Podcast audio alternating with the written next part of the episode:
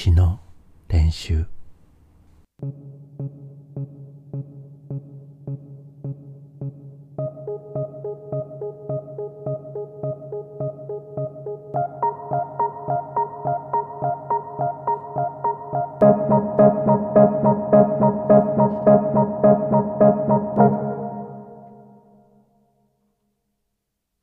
詩の練習。と今は11月23日の3時50分さっき、えー、ポレポレ東中野であった、えー、小森遥監督の「空に聞く」の読書をやって帰ってきたんです。と読書って結構時間が短くて聞いてる方にとってどうなんだろうな。話してる方はもう本当にあっという間に時間が経つのね。で、えー、っと、語りきらなかったこともいっぱいあったんだけど、あの、何はともあれ、みんな見に行くといいですよね。ポレポレ東中野はもう先週末からやってて、空に聞くを、え今週ずっとやってる。まだまだチャンスがありますから、あの、ぜひ見たらいいと思いますよ。あの、大阪や京都、その他愛知もそうかなシネマテイクでやったり。あのもう公開が決まったり順次公開したりするみたいだから、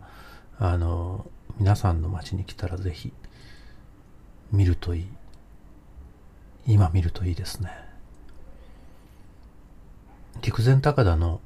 あ、高田だって、陸前高田のえー、っと、ラジオ放送局の話なんですけど、あの、そこで、あの、実際にこう、ラジオをやっておられた、あの、安倍博美さんという方の、えー、主にドキュメンタリーなんですけども、全然、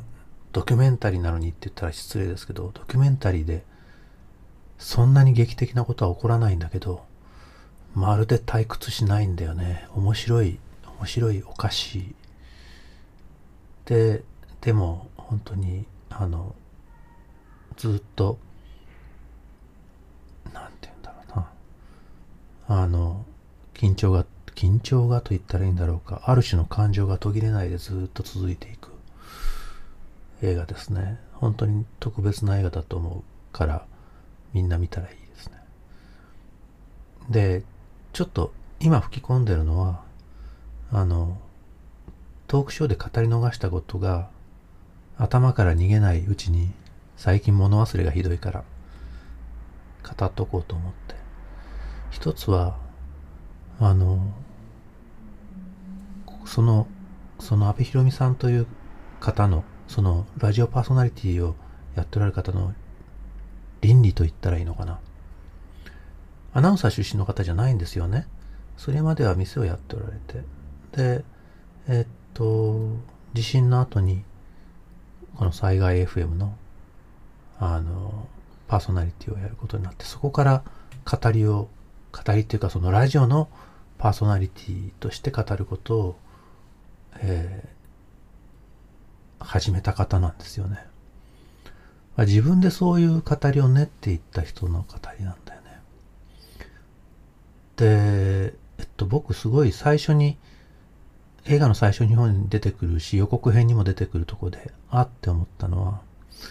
その、地元のトラジさんという、もう大正15年生まれの方の、えー、おじいさんの、あの、インタビュ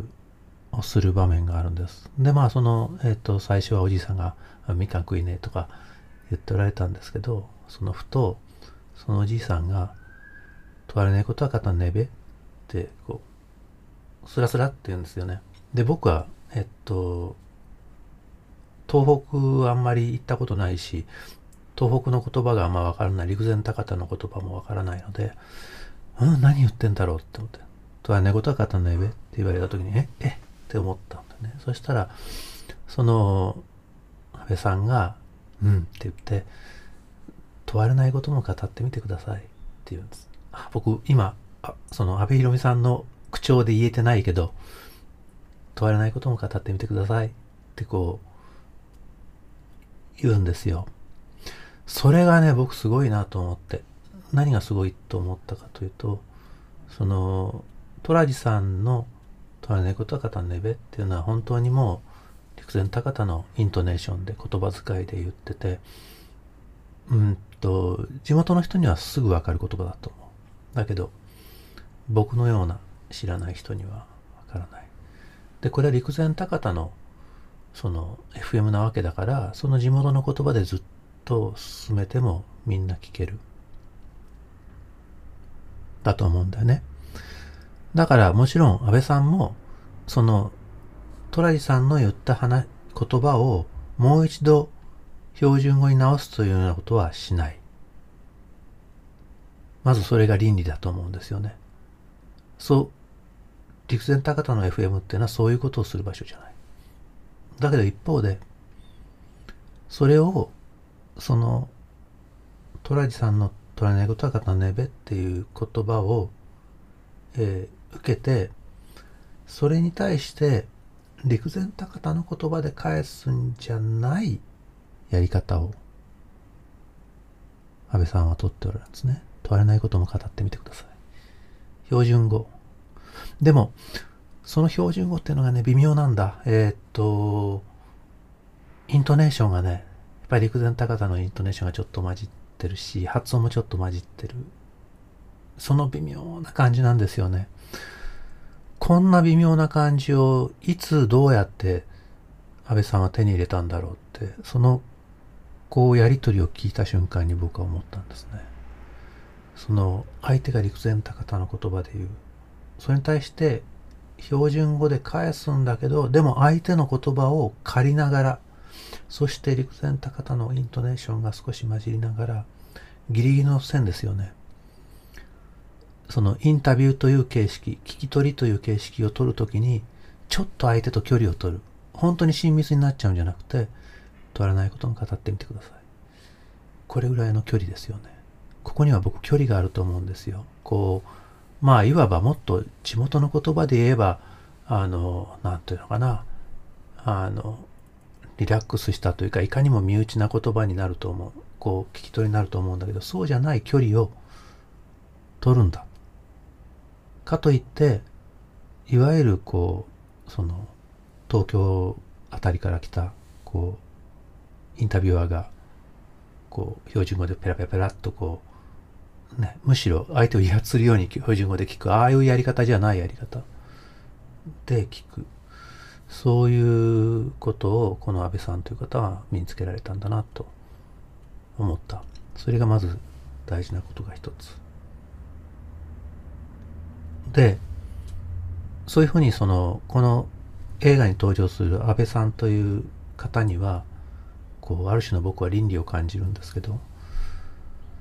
撮っている小森遥さんの方にも、なんかある種の倫理を感じるんですね。それは、例えばですけど、えっと、その安倍さんが、えー、お墓参りをする場面があるんです。お花をこう手際よく葉っぱをちぎって、んで、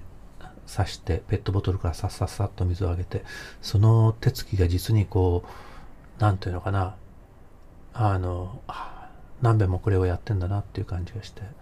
あの本当にフェーダーを上げたり下げたりするように毎こう何回も何回もラジオのフェーダーを上げたり下げたりするみたいにそうペットボトルから水がポロポロポロポロ出てきてでもそれは決して事務的というわけではなくてこう自分の身についた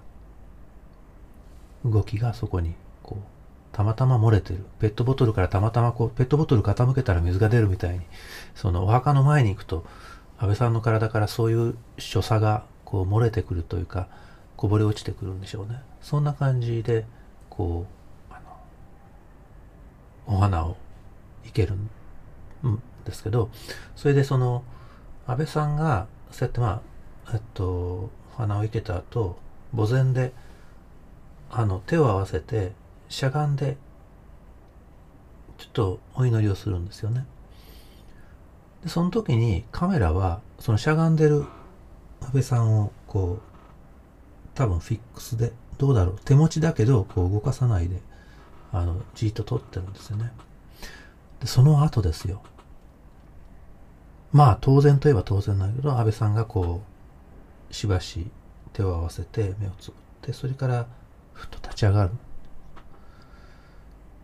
普通だとこの立ち上がるのを見た瞬間にあって思ってカメラをその安倍さんが立ち上がった時にこうひょいっと上に上げて安倍さんの顔を捉える。そのねあのお参りを終えた安倍さんの顔を捉えるっていうことをしたくなると思うんですよ。ある種のカメラマンの人は。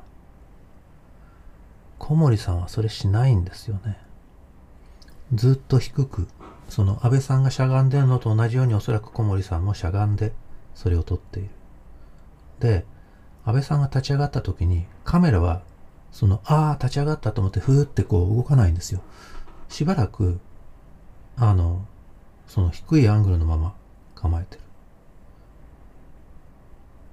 当然ですけれども、その安倍さんは立ち上がるからフレームアウトしちゃうでしょフレームアウトするんですよ。フレームアウトするのね、僕それがすごいなと思って。つまり、このカメラがね、こう、野心はあんま持ってないんですよね。このドキュメンタリーをものにしてやろうとか、これを将来映画にするためにこの絵を撮っとこうみたいな、こう、野心がないんですよね。あの、お参りが終わって立ち上がる。でもカメラはそのまま。で、でもそのことによって、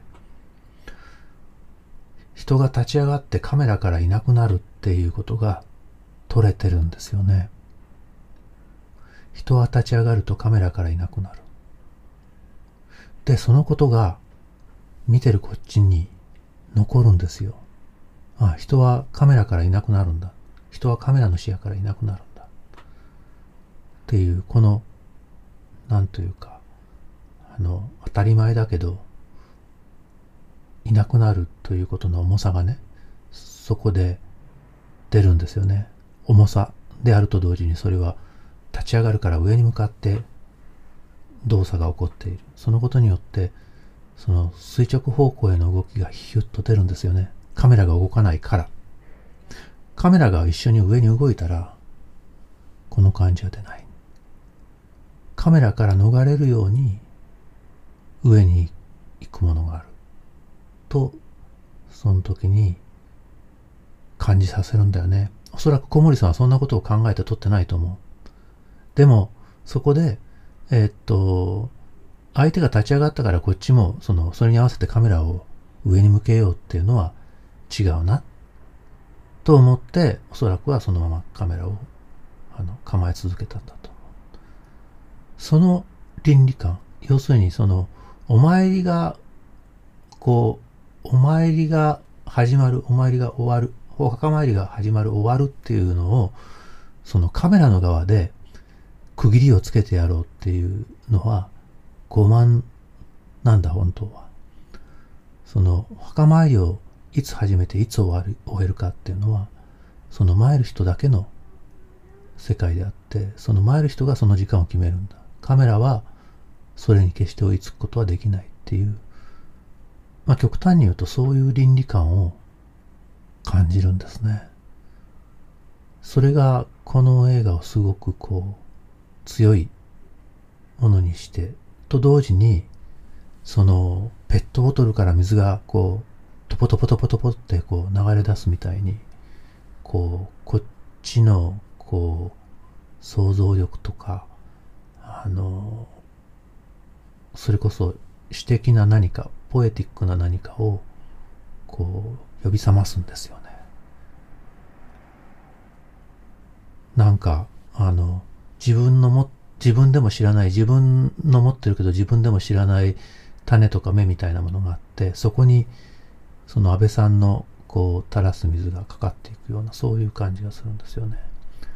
とてもいい映画です。みんな見ましょう。それじゃまた。